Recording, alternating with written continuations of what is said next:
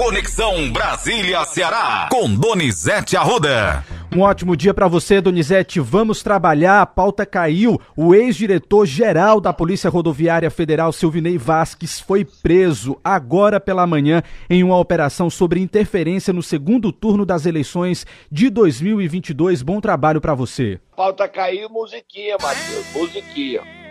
A Polícia Federal! Operação Constituição Cidadã, Matheus em Santa Catarina, Rio Grande do Sul e Rio Grande do Norte. Estão sendo cumpridos 10 mandados de busca e apreensão e um de prisão contra Silvinei Max, é isso, Matheus? Silvinei Vasques, Donizete. Silvinei Vasques. É o ex-diretor da Polícia Rodoviária Federal. Exatamente ele é acusado de interferir nas eleições, Matheus. Ele, no dia das eleições do segundo turno, ele quis paralisar, fazer os ônibus no Nordeste. Sofreram blitz para impedir que os eleitores que ele supunha ser de Lula votassem. Minha nossa mãe. Tá preso. Vai ser posto para fora da polícia, preso. Ele nunca imaginou isso. Todo dia se descobre coisas novas. Ontem, nos e-mails do Mauro Cid, descobriu que ele estava querendo vaga para a escola da Flórida, que ele estava vendendo um relógio Rolex e que o irmão comprou uma, uma casa na Flórida de 8 milhões e meio de reais. Mauro Cid está preso. E o presidente, pois é, Jair Bolsonaro disse que cotar não era crime, não é, presidente? Porque esse relógio não era seu, era do país. Tudo que o senhor ganha é do Brasil, não é do senhor. Tem mais detalhes aí nessa operação Constituição Cidadã, Matheus? Sim, mais detalhes aqui para você e para os nossos ouvintes, Donizete, é que além da prisão de Vasques, 47 PRFs vão ser ouvidos na operação, batizada aí como você já apontou, de Constituição Cidadã.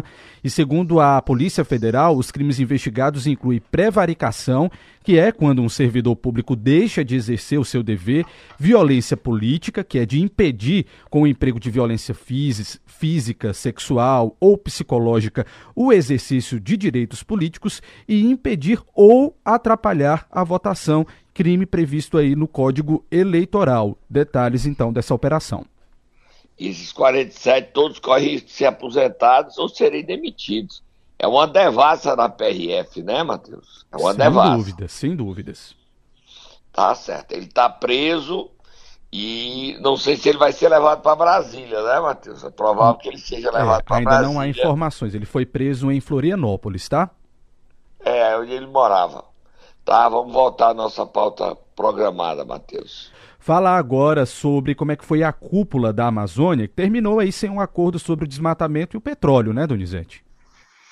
É, terminou e o presidente Lula não conseguiu é, tirar um assunto sobre a história disso, não. Mas vamos ouvir ele falando como é que foi essa reunião. Em qualquer lugar que eu vou, só fala da Amazônia. E agora é a Amazônia que levanta sua voz para falar para o mundo, na expectativa de que na COP28, nos Emirados Árabes, todos nós estejamos juntos para, quem sabe, fazer um pronunciamento em nome da Amazônia para que os países ricos, que já destruíram as suas, assumam a responsabilidade de financiar o nosso desenvolvimento para melhorar a vida do nosso povo. A Amazônia não é e não pode ser tratada como um grande depósito de riqueza. Ela é uma incubadora de conhecimentos e tecnologias que mal conhecemos e começamos a dimensionar. Aqui pode estar soluções para inúmeros problemas da humanidade, da cura de doenças ao comércio mais sustentável. A floresta não é um vazio a ser ocupado, nenhum tesouro a ser saqueado é um canteiro de possibilidades que precisa ser cultivado. Pronto, Donizete. Presidente Lula. Olha, Matheus, é impressionante como a voz do presidente, a minha é ruim, e tá ruim, eu tenho problema de. Mas o presidente já, já não tá mais nem entendendo o que é que ele fala, né? Tá muito rouco, né? Ele teve esse problema aí, inclusive na, nas, nas eleições, ele teve que dar uma parada, né? Para conservar a voz aí, e, recuperar. E ele vai viajar para a cúpula da, do BRICS e fica fora do dia 20 ao dia 27. Vai para Angola, vai para África do Sul, da África do Sul vai para Angola, de Angola vai para São Tomé, tem a cúpula dos países portugueses, fala língua português, fala português. É uma vida atribulada. Ele já vai fazer 78 anos. É o que ele gosta de fazer, viajar, fazer política internacional. Ele ficou decepcionado porque o Maduro não veio. O Maduro não veio porque não queria atender o Brasil na questão do petróleo da Amazônia, legalizar uma norma, e ele não quis vir. Não deu a da graça o Maduro. Gaiato, né? Próximo assunto, Matheus. É destaque hoje do jornal Estado de São Paulo, Folha de São Paulo, Globo, Danilo Forte. É manchete dos três jornais. É uma preocupação para o governo, viu, Donizete? Que é a questão da meta fiscal. Segundo o relator da lei orçamentária, deputado cearense Danilo Forte, o governo vai ter que rever a meta fiscal de 2024 se quiser zerar o déficit fiscal, viu? Ele é relator da Lei de Diretriz Orçamentária para o termo exato, LDO. E o presidente Lula lança da sexta-feira o PAC. E quer ter 5 bilhões, na verdade quer 50 bilhões para o PAC. E não tem dinheiro. E nós temos o deputado Danilo Forte, tem matéria, uma entrevista temos. uma página da Folha de São é Paulo. É verdade. É verdade, mas nós temos exclusivo aqui pra gente, Donizete. Ele falou conosco cedinho aqui, a gente conseguiu falar com o deputado, trabalhando cedinho, e ele falou a respeito desse alerta que ele fez ao governo federal com relação aos gastos. Vamos ouvi-lo? Vamos ouvi-lo. Economia nenhuma, país nenhum, empresa nenhuma se sustenta quando se gasta mais do que se arrecada. E esse desequilíbrio das contas do Brasil não é de hoje. O Brasil sempre gastou muito mais do que arrecadou. E o governo petista gosta muito de gastar. Há um inchaço da máquina pública, aumento de ministérios, há um programa ambicioso de investimento, principalmente com o lançamento agora do PAC. E o orçamento não cresceu. A economia diminuiu de tamanho. Por quê? Porque o povo está sem dinheiro. As pessoas não estão parando de comprar. Né? os salários estão muito achatados. O ganho é muito pequeno. O Ceará tem 1 milhão e 600 mil pessoas que vivem do auxílio do Bolsa Família. 82% de quem trabalha no Ceará de carteira assinada ganha menos de dois salários mínimos. Há um empobrecimento muito grande do povo. E com isso, o país precisa ter resposta, porque quando gasta mais do que arrecada, pode voltar às pedaladas fiscais. E esse filme nós já vimos, que terminou com o impeachment da presidenta Dilma. Nós não queríamos, nós não queremos repetir essa tragédia. Por isso é preciso ter cuidado e controle com as contas públicas. Alerta, viu, Donizete? Alerta. É, e aí, veja aí, lê um trechinho só da Folha de São Paulo, Matheus, para não dizer que a gente está inventando. Sim. Tem a manchete aí da Folha de São Paulo, é capa da Folha de São Paulo, é capa do Estadão. Isso diz o seguinte: ó, o governo vai ter que rever meta fiscal de 2024, diz relator da lei orçamentária. Zerar o déficit fiscal já em 2024, como quer o ministro Fernando Haddad, ministro da Fazenda, será um desafio muito grande e o governo dificilmente escapará de propor uma mudança fiscal na uma mudança na meta fiscal, afirma o relator da PLDO, Projeto de Lei de Diretrizes Orçamentárias, do ano que vem, deputado Danilo Forte. Foi o que ele disse à Folha de São Paulo. E aí, no Estadão, a capa diz o seguinte: o governo quer que 5 bi vá para o PAC e que fique fora da meta fiscal. Desculpa aí, falhou aqui a voz. Só um trecho da matéria que diz assim, Donizete. Em mensagem enviada ao Congresso, o governo propôs o abatimento do limite fiscal de 2024 de 5 bilhões de despesas de estatais com obras do novo Programa de Aceleração do Crescimento, o PAC. A gente tem o deputado Guimarães falando sobre isso, tá?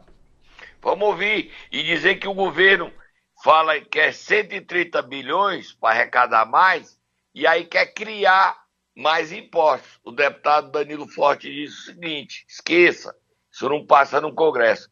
Só antes de ouvir o Guimarães, é muito importante que esse debate sobre o futuro do Brasil passa pelo Nordeste, passa pelo Ceará. O relator é cearense, Danilo Forte.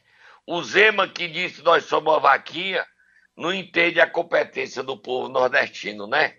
Vaquinha é a mãe dele. Com todo respeito é à mãe dele, que eu tô ofendendo é a ele, não é a mãe. Vamos lá. Que nós somos vaquinha, né?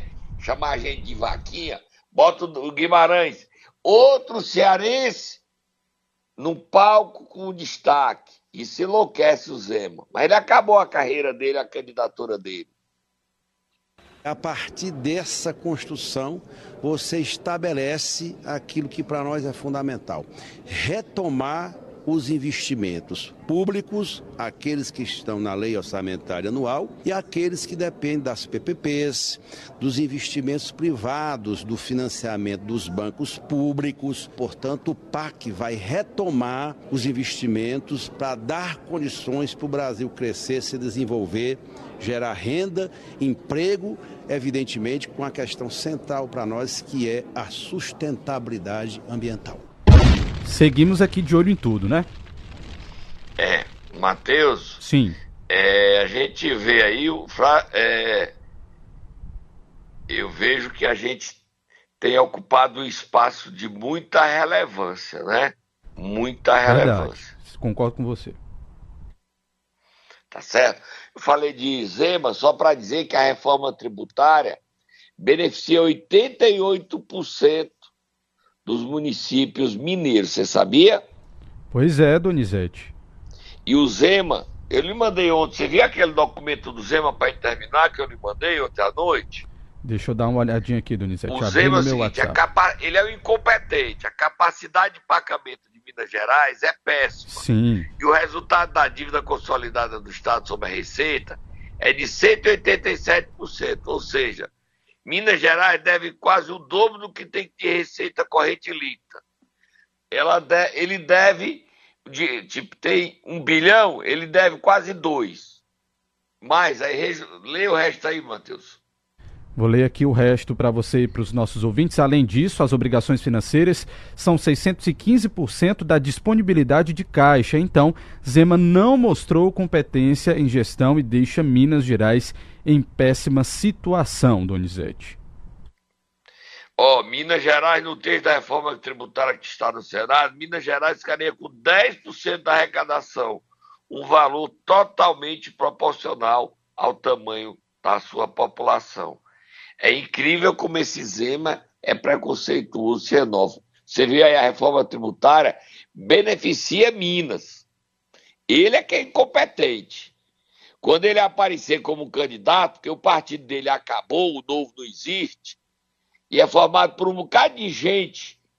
No Ceará tem dirigente aí que fica pregando ódio, destruindo. Ah, é porque eu sou de direita. Você pode ser de direita, de esquerda, você pode ser o que quiser. Mas não pode é pregar o ódio e não respeitar os outros. Tá? O novo está acabando, porque não atingiu o quociente eleitoral exigido. Então ele nem partido ele tem. Vamos lá, Donizete. Vamos pro intervalo, Matheus. Momento Nero. Vamos lá, Donizete. Nós iremos acordar quem nesta manhã? Vamos acordar três. O Tatá virou, teve clonado para acordar três. Três prefeitos que estiveram com o humano ontem. Três. Vamos lá. Prefeito do Crato, Zé Ailton Brasil. Prefeito de Maraguape, Atila Câmara. E já na noitinha, noitona prefeito de Juazeiro, Gleison Bezerra. Vai, Tata, acorda o trio, Tata!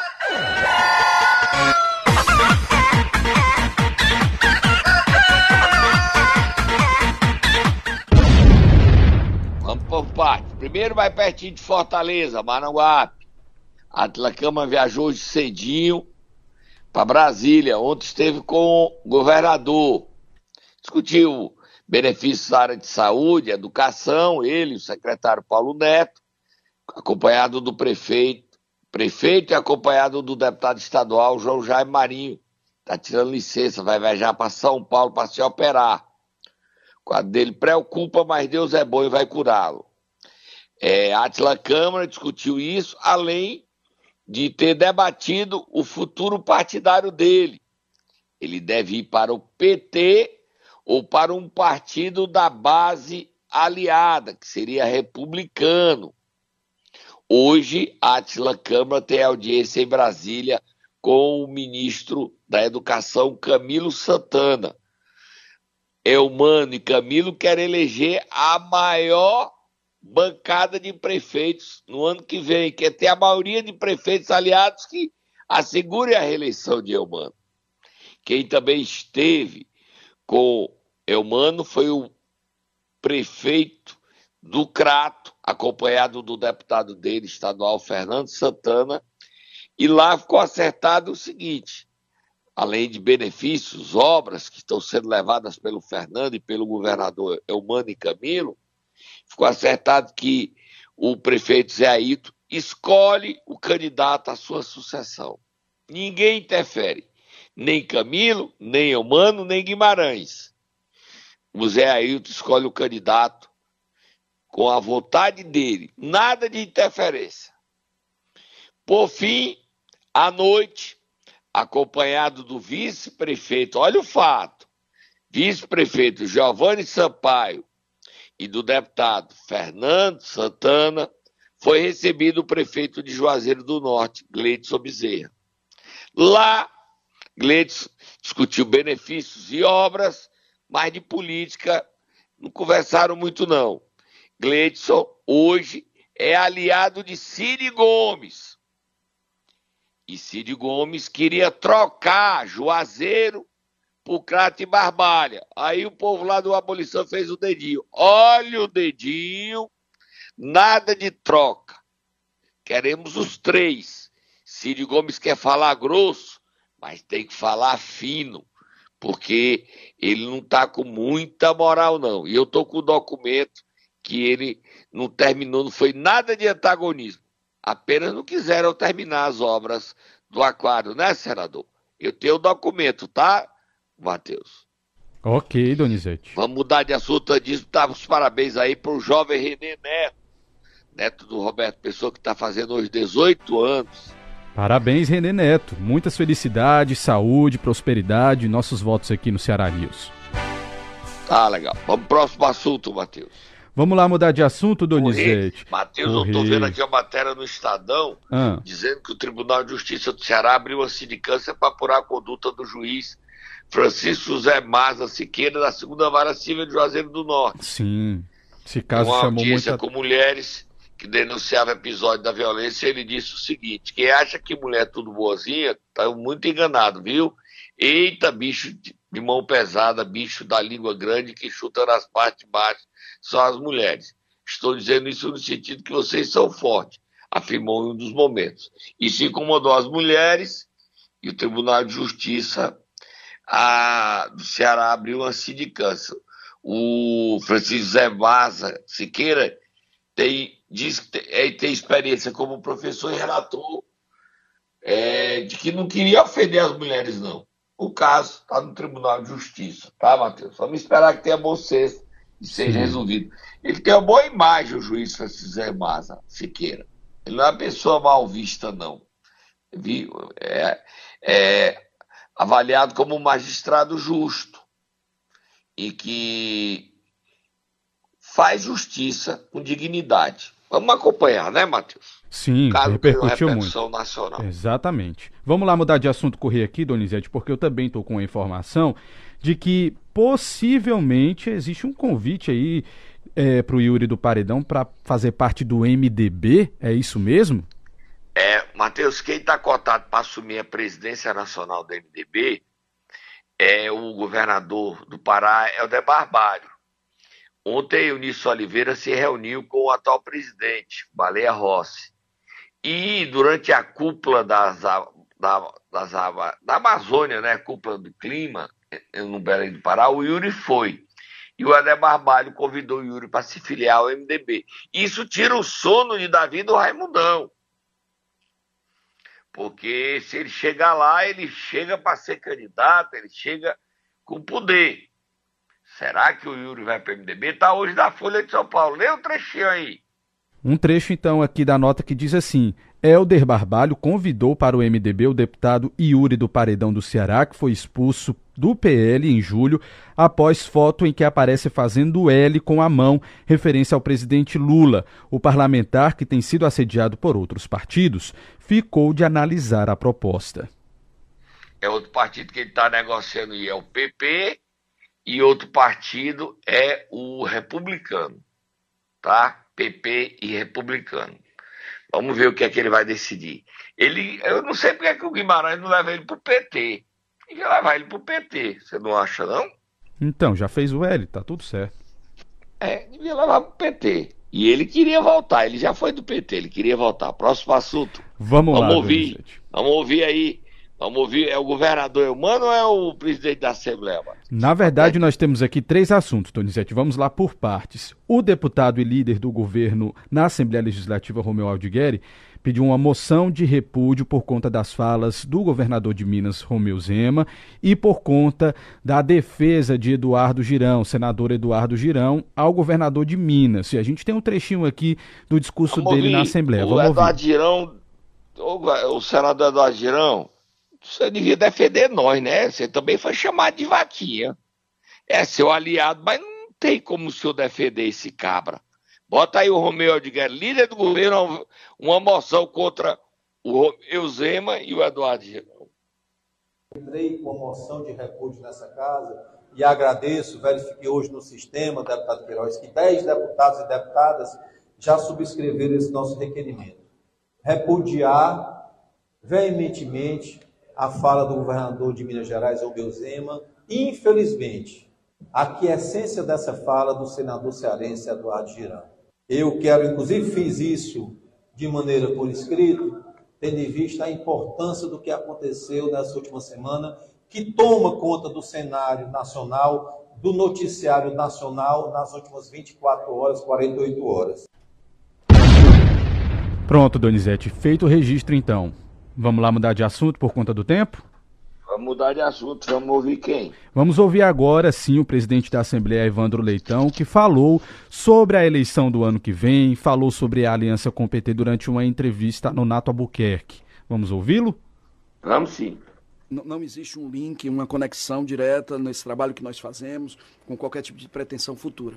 O que nós estamos tentando fazer é dar a nossa contribuição à, à população cearense. Nós, Mas passa, o político é político. essas nossas ações, nós, enquanto, enquanto deputados, enquanto representantes do povo, e no meu caso específico, enquanto presidente de um, de um poder, a gente tem que aproveitar esses momentos para que a gente possa ajudar, contribuir, Verdade. fazer algo de positivo para a população. Isso é o que, eu tenho, é o que, o que nós temos tentado fazer, eu juntamente com toda a mesa diretora e com os demais deputados que estão lá. É, então, isso, assim, o que eu quis dizer foi que não tem essa conexão direta. Obviamente que ser um representante do Poder Executivo Municipal, é, isso é, um, é algo extremamente é, honro- honroso. Todo político É, tem- extremamente honroso Aham. para qualquer um de nós.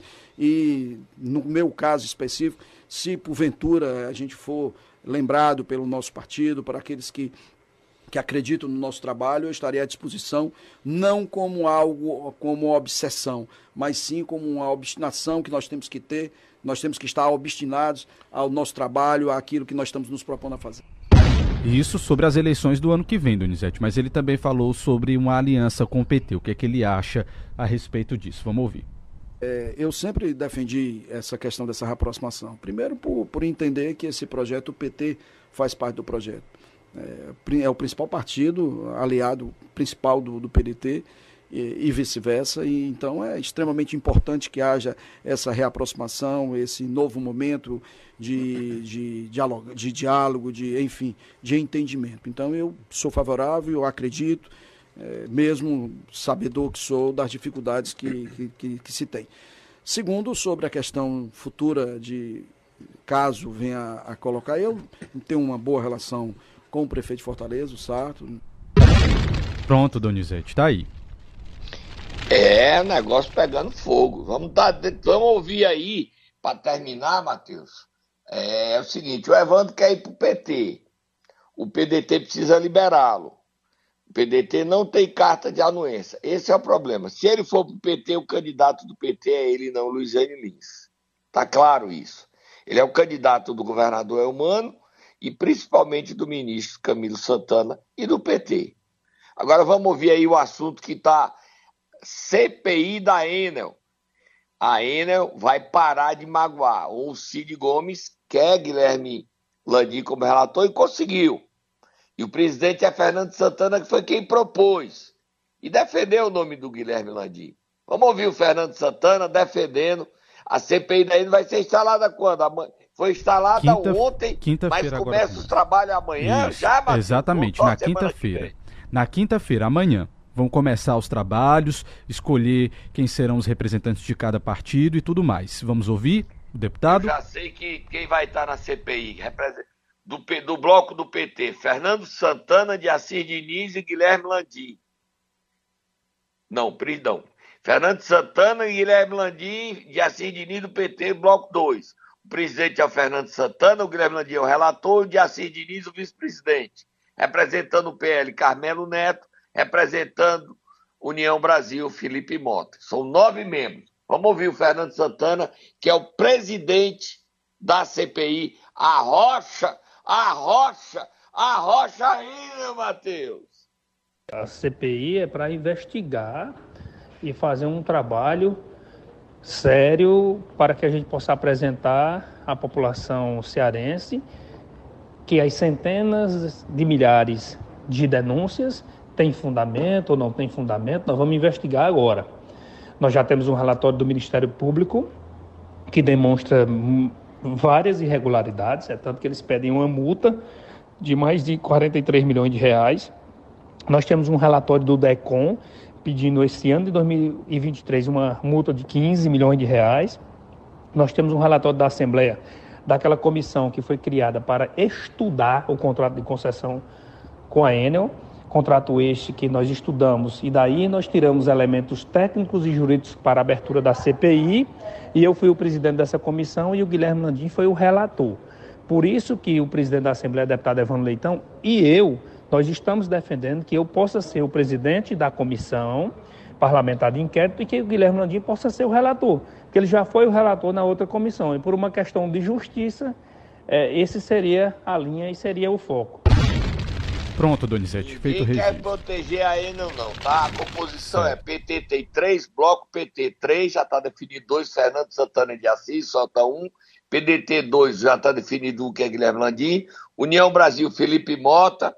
PP não se sabe ainda. PL, Carmelo Neto. E MDB, Ageno Neto é o nome mais cotado, mas ninguém sabe ainda a definição, tá? Para terminar, Matheus, dizer que ontem o prefeito de Limoeiro não apareceu no Ministério Público. A sua defesa apresentou o atestado médico dizendo que ele faz hemodiálise terça, quinta e sábado e não podia ir para Limoeiro, pediu adiamento. O Ministério Público não se manifestou ainda é, sobre a ausência do prefeito Zé Maria Lucena. Tô indo embora, Matheus. Tô longe, tô longe, bem longe do Ceará e tô indo embora. Muita informação você teve aqui no programa e agora você dá mais detalhes da operação que prendeu Silvio Neymar Vasques, da PRF, Matheus. Operação Constituição Cidadã, logo após o intervalo. Tô indo, Matheus. Até amanhã, Donizete.